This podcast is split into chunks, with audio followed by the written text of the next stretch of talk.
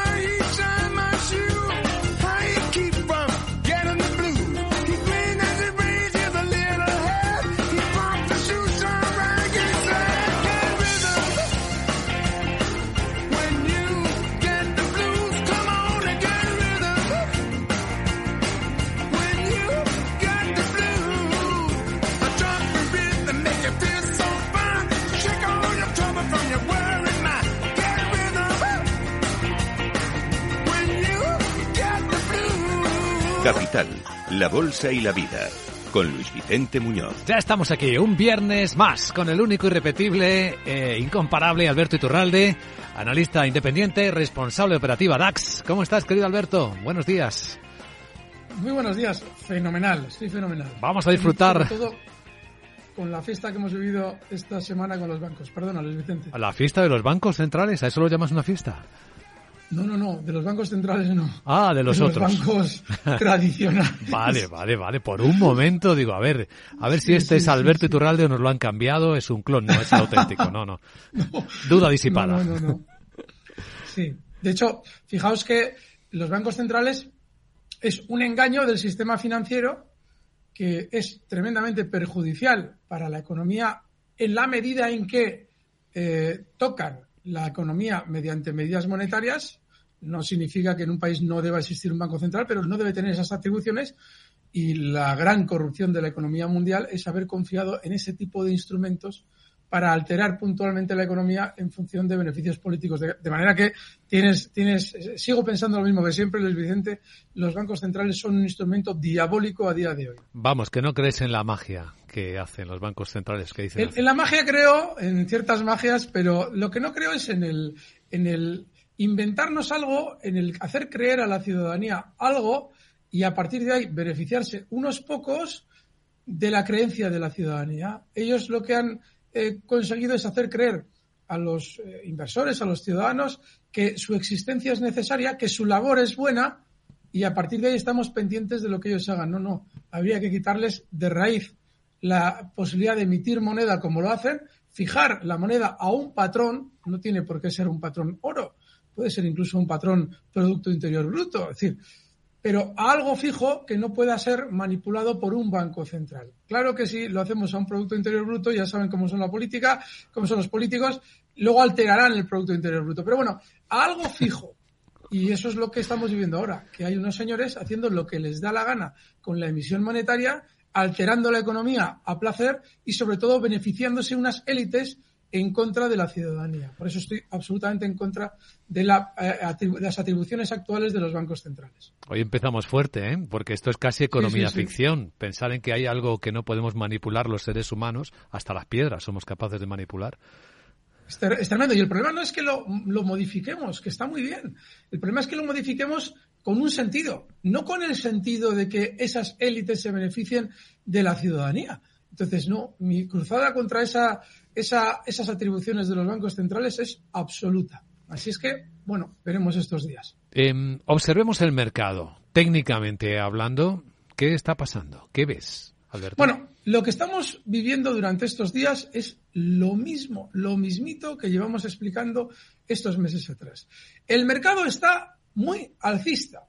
Y la razón por la que está muy alcista es porque cuando, recuerden ustedes algo que yo recuerdo cuando, cuando sucedió todo esto, que mis comentarios eran molestos, eran muy molestos y enseguida de algún modo queríamos quizás, y es lógico, ¿no?, escuchar más las preguntas de los oyentes que mi discurso.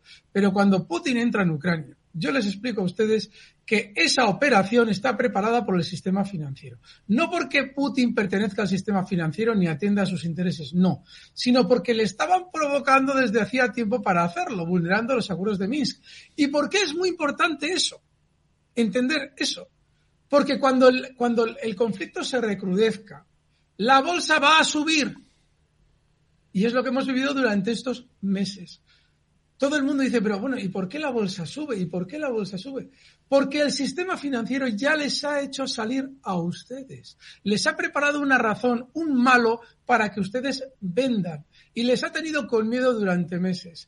Y en octubre, en octubre, terminó de recoger los títulos de ustedes y técnicamente en el mercado se veía claramente que habían realizado todo ese proceso ya y que el mercado iba a subir mucho. ¿Y cuál era el sector que más iba a subir? El de la banca. ¿Por qué? Porque en el medio de ese proceso final a ustedes les hablaron de la quiebra de un gran banco como Credit Suisse.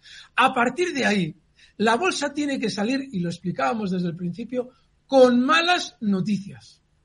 ¿Cuándo dejará de subir la bolsa?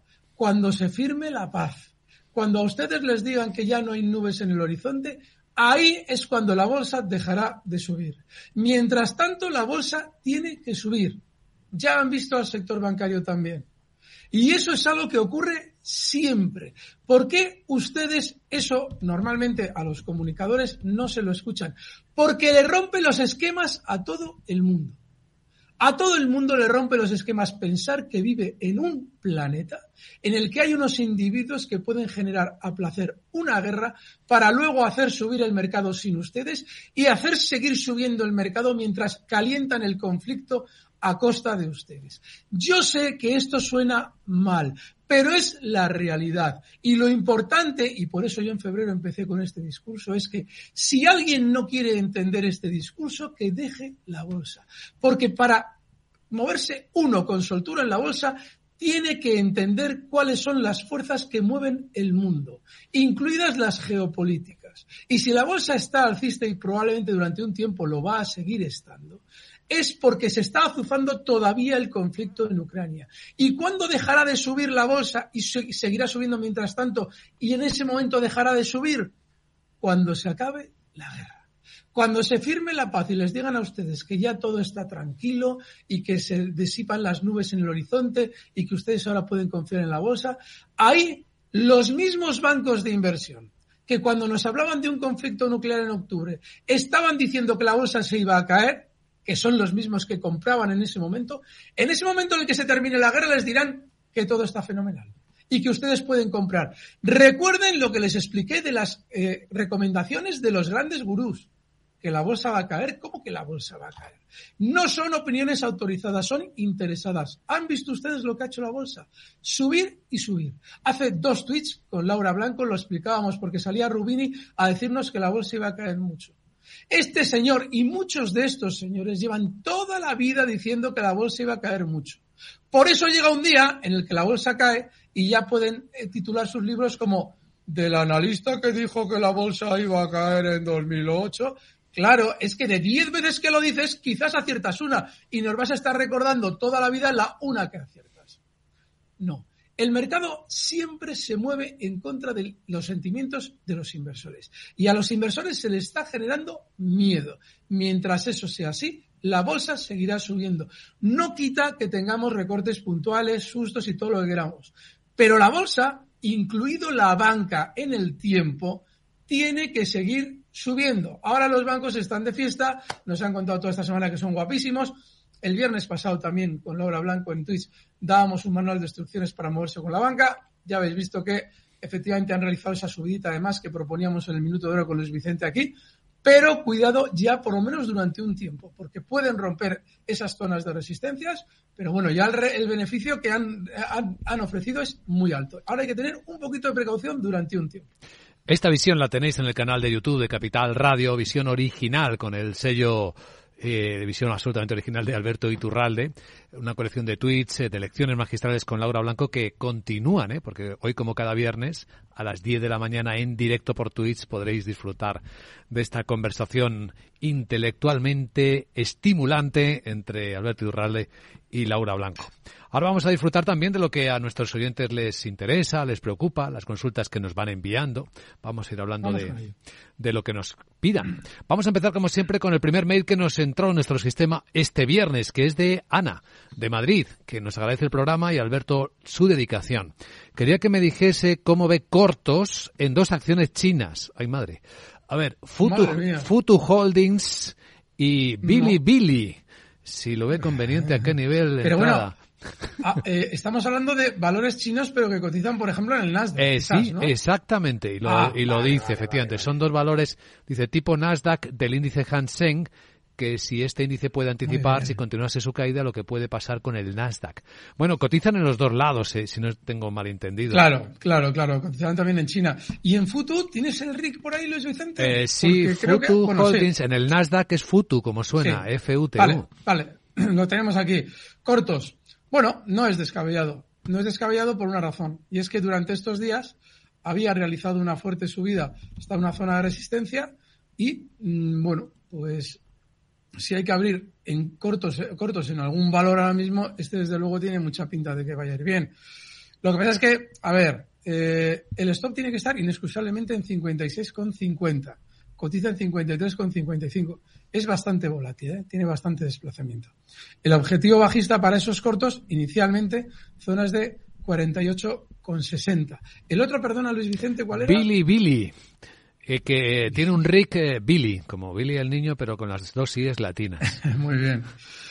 También, mira, este tiene además un aspecto técnico muy, muy similar. Ha tenido rebote fuerte durante los últimos meses, ha llegado también a una zona de resistencia. Pues sí, si es que además tiene mucha lógica lo que ella propone. Yo, aquí hay una cosa importante, ¿eh? Yo no estoy anticipando lo que va a hacer, si va a caer o no, pero que tiene lógica la estrategia, sí. Que el stop tiene que estar en 28,90 también porque es un valor bastante volátil, y que tu objetivo alcista, yo creo que podría estar, y lo más lógico es que si tiene que caer, que yo no lo sé, pero si tiene que caer, esta zona es de 21,95, cotiza en 25,66. Pues visto los dos valores chinos que cotizan en el Nasdaq, con los gráficos del Nasdaq, Bilibili y Futu Holdings. Ahora por el WhatsApp, venga, 687 050 600 es el número y ahí podéis dejar las preguntas grabadas con vuestra voz. ¿Qué tal? Buenos días. Adelante con ella. Muy buenos días. Muy buenos. Señor Iturralde, le deseo muy buen fin de semana, igual que a don Vicente. Pues gracias. Muchas gracias. Quisiera saber soportes y resistencias de AALB del Euronext. Gracias. Buenos días. Buenos días. A ver, ¿esto que es una adivinanza? A Alberts Industries. ALB del Euronext es... Sí, señor. Sí, sí. Alberts... ahí está. Así se llama. Sí. Una compañía holandesa de Alberto, ¿no? no por egocentrismo. Sí, Una empresa holandesa fundada por Jan Alberts en el año 75. Eh, efectivamente, sí. Vamos a ver. Bueno, tiene pinta y de que todavía no ha terminado el rebote. Eh, estos días, cuando comentábamos con Rocío, estos días atrás también el lunes, que todavía hay valores con más tramo probablemente por hacer de subida. Eh, este es uno de ellos. la zona de resistencia más importante es justo el nivel 47. Esa es la zona más importante. Y a la hora de buscar un soporte, y esto sí que, bueno, mm, también está bastante claro, sería la zona 44,07. Por ahora tiene pinta de llegar a esa zona de resistencia y de darte beneficios si estás. El problema que tiene este valor es que, a ver, no es un recorrido muy amplio. Es decir, ahora tenemos un gran problema. Por eso muchas veces con Luis Vicente los viernes eh, insistimos. En el mercado, cuando se produce una situación tan importante como la de un gran suelo, hay que estar hay que estar porque luego, cuando ya se producen las subidas, ya es más difícil manejarse. Yo intento, intento siempre dar tramos pequeños porque si no vamos a estar todas las semanas con el sigue usted pensando qué. Pero independientemente de, eso, yo explicaba en octubre por qué la bolsa iba a subir mucho. Ahora estamos en un momento en el que seguramente tanto a Alberts Industries y muchas más que podemos asimilar a este valor pueden tener algo más de subida, pero ya están en resistencia. Este es uno de ellos, cuidado. Cuidado, por lo tanto, con la empresa tocaya de Alberto, Alberts. Otra pregunta, venga, buenos días. ¿Qué tal? Buenos días, mi pregunta es para Alberto Iturralde. Sí. Ayer compré Quantum Escape, eh, el ticker es QS, porque lo comentaste en el canal de la magia de la bolsa. Eh, lo que pasa es que no comentaste stop y objetivo. Eh, ¿Me lo podría dar? El objetivo a un medio plazo porque he metido poca cantidad, ¿vale? Un poco con calma. Gracias. Muy bien, pues vamos a ver. Quantum Escape Corporation cotiza en el NICE, en, en, la bolsa americana. Bien. Bueno, ojo que esto es alto voltaje. ¿eh? Estamos hablando de valores, eh, porque claro, a mí en los consultorios no me gusta eh, proponer valores peligrosos, porque esto tiene su manual de instrucciones y bueno, en ese sentido somos muy prudentes. Bueno, pero este valor, que es un valor de filosofía Nasdaq, aunque esté cotizando en el NISE puro y duro, el stop tiene que ser claramente en niveles de 8,70. Está ahora mismo en 9,71, objetivos niveles de 11.40, pero esto es muy alto voltaje. Yo no sé hasta qué punto es bueno que valores de ese canal los traigamos aquí. En cualquier caso, gracias. es, que, que, es, muy, es, que es, muy, alto voltaje. Hay que ir cosas. con mucho cuidado con estas cosas. Sí, Estamos sí, sí, en Capital Radio con Alberto Iturralde distinguiendo muy bien ¿eh? los riesgos. Esto es importante. Seguimos claro. en un instante. Capital, la bolsa y la vida.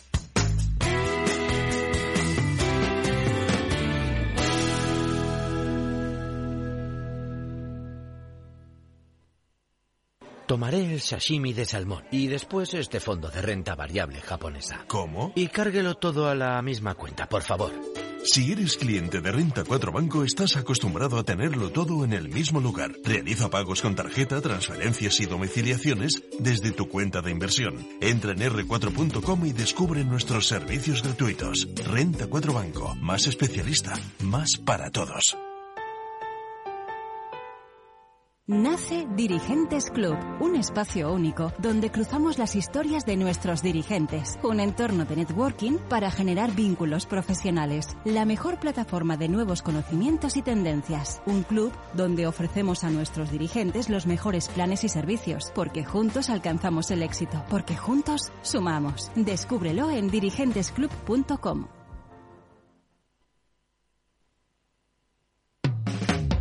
Capital la Bolsa y la Vida.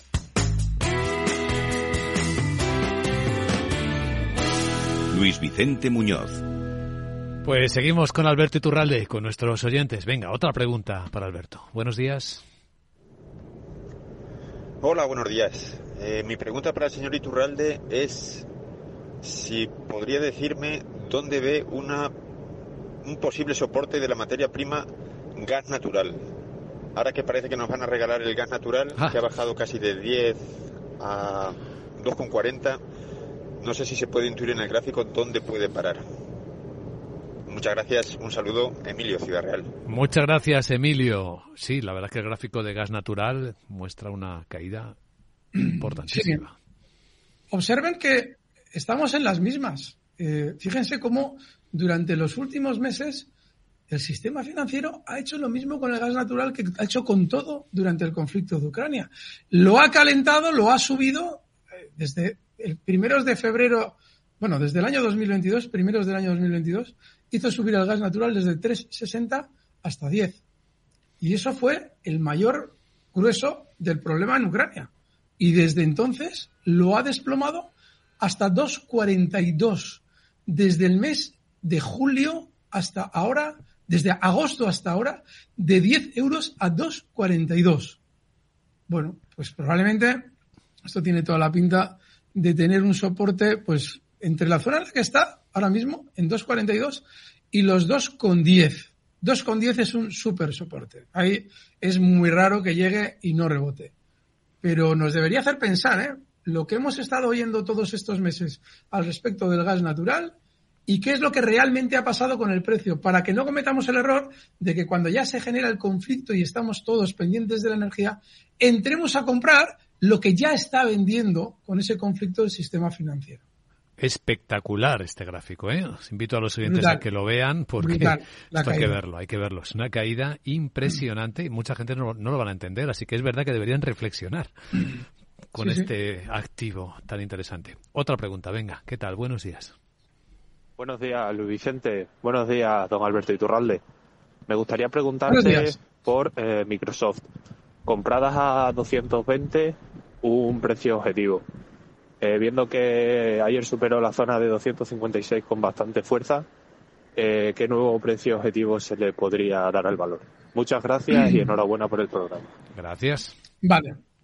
La semana pasada explicábamos por qué ya, aparte de disfrutar un poco más de la fiesta bancaria, teníamos que tender a mirar al Nasdaq. Es increíble que yo lo diga, pero efectivamente había que mirar al Nasdaq. ¿Por qué? Porque todos estos valores tienen, han tenido una gran sobreventa durante mucho tiempo y lo normal es que ahora levanten la cabeza. Yo al objetivo que le daría a Microsoft está en el nivel 277. Es muy probable que independientemente de sustos como los que daban ayer justo la noche Apple, Amazon y Alphabet, es muy raro que estos valores, incluido Microsoft, de hecho está muy bien, no sigan subiendo más para eliminar la gran sobreventa que traen en los últimos meses. De manera que ese objetivo fenomenal, creo que estás en un valor que ahora mismo está muy bien el, el meterse uno dentro de él y estar en el valor tranquilamente. El stop pues por ejemplo, en niveles de 251, claro, el problema que tenemos, yo no sé si hay presentación de resultados o algo relativo a Microsoft durante estos días, sí, pero los mínimos de ayer, los, eh, la zona 257 es una buena zona de esto. Perdón, Luis Vicente. Sí, sí, te decía que sí que ha habido. Todas las tecnológicas han presentado resultados esta semana.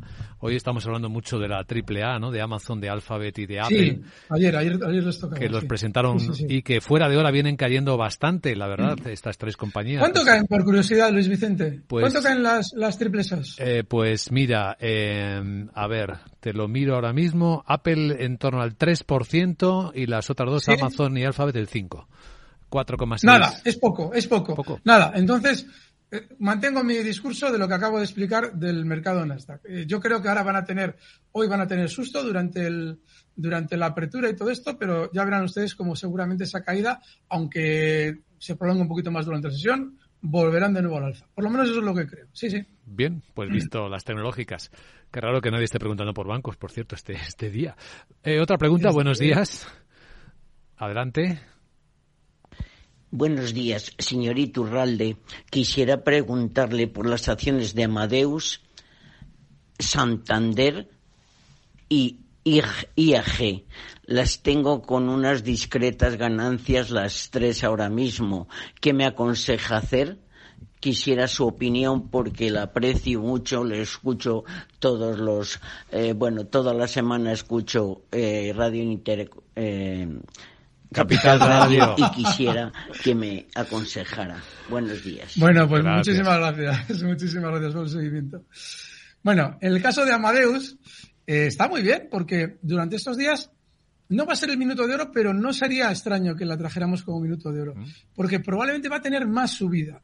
Mm, se va a encontrar durante este recorrido que está haciendo durante estos días eh, con zonas de resistencia en la zona, en el nivel 62,70. Ahí será usted quien tiene que decidir qué es lo que hace. Lo probable es que suba. Pero independientemente de eso, sí le sugiero que también tenga la precaución de un stop, ¿vale? Si antes de subir a esos 62 y mi análisis es equivocado, cae hasta zonas de 57,60, ahí puede aplicar, yo le sugeriría que aplicara un stop. En el caso del Santander, eh, Explicábamos en la semana pasada por qué el Santander tenía una zona de resistencia importante justo en zonas de 3.25. Y Laura, eh, muy acertadamente, me decía, pero bueno, por la mecánica de los análisis que estamos haciendo de la banca, no sería extraño que lo rompieran al alza y siguieran subiendo. Luego, como no sabemos si va a pasar eso o no, para el especulador muy rápido, yo sugeriría estar al margen, lo que hemos comentado al principio. Pero para un ahorrador en bolsa, yo lo que sugeriría es tener paciencia y decir, bueno, no voy a salir, me voy a colocar un límite ya de beneficios en zonas de 3.30, cotiza el Santander en 3.50. Recuerden el discurso que yo les he insistido en muchas ocasiones de el diferencial entre BBV y Santander. Ya verán cómo eso se termina compensando. Lo que pasa es que no sabemos cuándo va a ser, pero ya lo verán. Entonces, mientras tanto, con el stop de beneficios en 3.30, usted, si no cae de 3.30, yo le sugiero que no las venda se lo va a poner fácil, porque a veces esos, esos conceptos de stop, de beneficio y todo eso. Si no cae de 3.30 y ahora está en 3.50, yo le sugiero que siga dentro. Y bueno, pues si va llegando, que yo creo que va a llegar sin problemas a zonas de 4 durante los próximos meses, pues eh, yo ahí sí las vendería. Acabo de cometer un error porque para los siguientes consultorios sigue usted pensando que. Pero bueno, mm, a usted se lo decimos así. En, en el caso de IAG, si durante estos días IAG sube a zonas de 2 euros, que tiene pinta, yo me plantearía quizás recoger velas en el valor. Pero mientras tanto se puede estar. Y también a esto le vamos a poner un stop, porque es que son tres valores que necesitan un stop, bueno, todo lo necesita, pero esto sobre todo.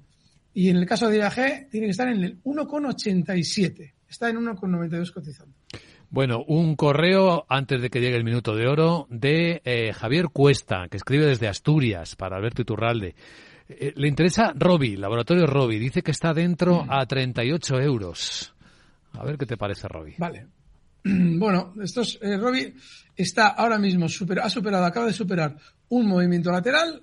Si está a 38 euros y especula en el muy corto plazo, el stop tiene que estar en 38, justo donde ha comprado él, 38 euros. Y el objetivo alcista, para muy corto plazo, zonas de 41.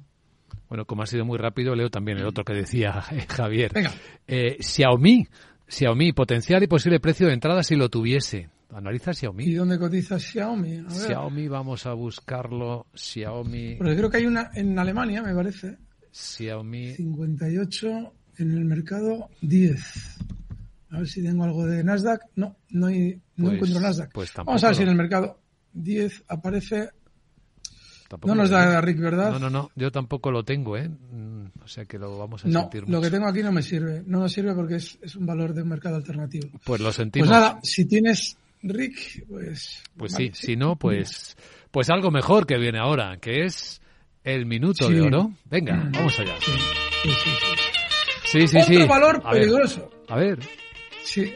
¿cuál, ¿cuál es el valor peligroso? Otro valor peligroso, a ver si termina el visual de pensar aquí, porque se ha quedado como enredado, porque además sí necesito ver su cotización para poder desaconsejarlo o aconsejarlo. Es que le presionan, le presionan mucho, ¿eh? Vale, pues ya que me ha hecho la pirula, voy a hacerlo al vuelo, a ver si consigo el mercado, eh, bueno, el valor CIE Automotive, que va a ser nuestro minuto de oro. Lo voy a mirar por una vía alternativa porque Visual no reacciona. Eh, aceptar todo, vamos a ver si aparece por algún lado CIE. Cotiza en 22, perdón, 28 con 22. El stop tiene que estar justo en 27,50 y el objetivo alcista en 29,50. CIE Automotive en el mercado español. Pues sí que es una sorpresa este valor, ¿eh? Curiosamente. No lo recuerdo yo en Así un es. minuto de oro anterior. Bueno, pues hemos No, disfrutado otra vez mucho de este consultorio de bolsa con Alberto Iturralde. En Twitch con Laura Blanco lo vemos enseguida. En Twitch Televisión. Gracias, querido Alberto. Y el lunes en la radio con Rocío Arbiza a las seis también. Buen fin de semana. Muchas gracias, aquí estaré. Fuerte abrazo. Beethoven, I over Beethoven, I roll over Beethoven,